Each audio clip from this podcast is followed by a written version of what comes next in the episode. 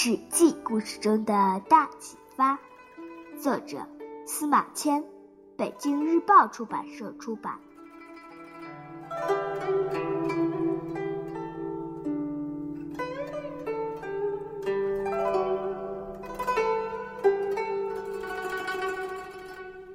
周厉王进言：防民之口，甚于防水。水拥而溃，伤人必多，民亦如之。是故为水者决之始导，为民者宣之始言。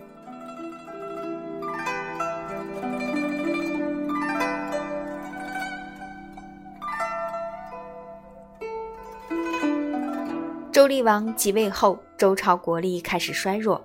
他为了满足自己腐化奢侈的生活欲望，下令实行专利，宣布全国的山川河流及全部物品都归周王所有，任何人要使用它们都必须交税。老百姓不满厉王的暴虐措施，怨声载道。大臣少公进宫劝告厉王说：“大王这样做，老百姓就没法活下去了，会造反的。”厉王就下了一道命令，禁止老百姓批评朝政，还派人监视大家。在这样的压力下，人们果真不敢在公开场合议论了。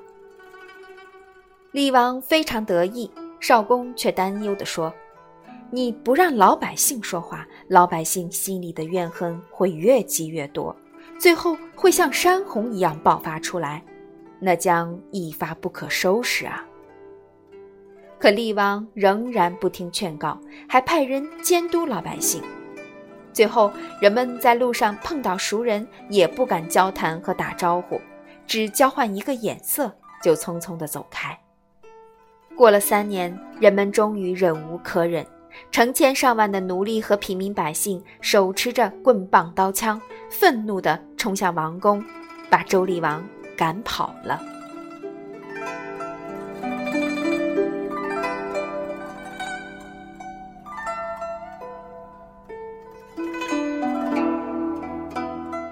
故事启发：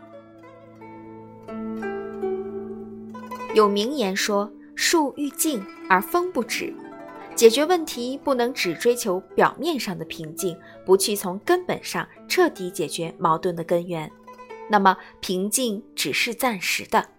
平静的背后，矛盾会越来越激化，最后演变到一发不可收拾的地步。因此，为人处事要敢于面对矛盾。积极寻求有效解决的方案。